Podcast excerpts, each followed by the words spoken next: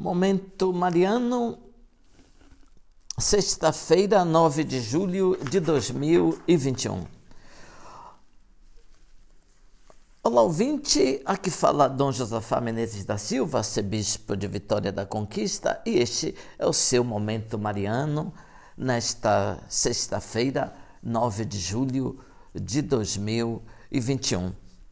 Hoje celebramos a festa de Santa Paulina, em Nova Trento, Santa Catarina, tem um grande santuário dedicado a essa santa. As pessoas do sul do Brasil conhecem muito bem Santa Paulina e conto para você, ouvinte, a sua história. O seu nome de batismo é Amabile Lúcia, nascida no norte da Itália em 16 de dezembro de 1865. Aos nove anos, veio com sua família para o Brasil e se instalaram no interior de Santa Catarina. Desde criança, Amabile alimentava a ideia de abraçar a vida religiosa, mas não pôde realizar o sonho porque, com a morte da mãe, coube-lhe a missão de ajudar seu pai na criação dos irmãos.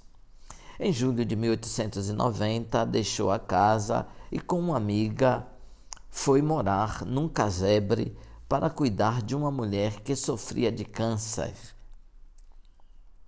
Tal era o desejo de ajudar aos necessitados. Daí nascerão as filhas da Imaculada Conceição. Ela recebeu o nome de Irmã Paulina do coração agonizante de Jesus.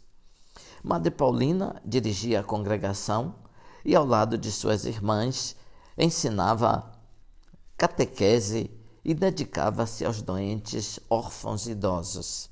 Em 1903 foi eleita superiora geral quando mudou para São Paulo e no bairro do Ipiranga iniciou uma obra de assistência aos escravos libertos e seus filhos. Em 1909 deixando o cargo de Madre Superiora, vai trabalhar com os doentes da Santa Casa e os idosos do asilo São Vicente de Paulo. A congregação das Irmãs da Imaculada passa então a ser chamada de Irmãzinhas da Imaculada Conceição.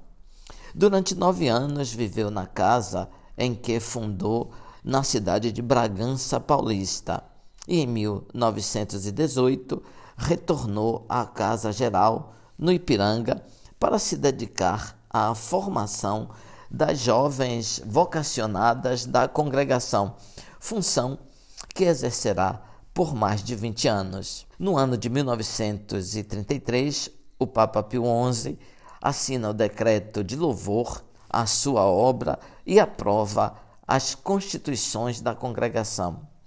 Cinco anos depois, devido a diabetes, Madre Paulina sofreu várias amputações e a sua vista começou a enfraquecer, ficando quase cega.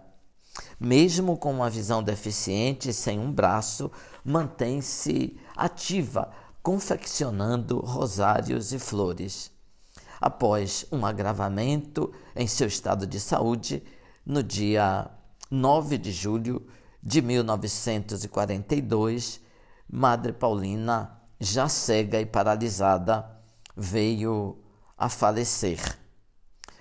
Ouvinte, muitos milagres foram atribuídos à Madre Paulina e, de fato, ela foi canonizada então pelo Papa São João Paulo II em cerimônia pública realizada em Roma no dia 19 de maio de 2002. Ouvinte, louvado seja nosso Senhor Jesus Cristo, para sempre seja louvado.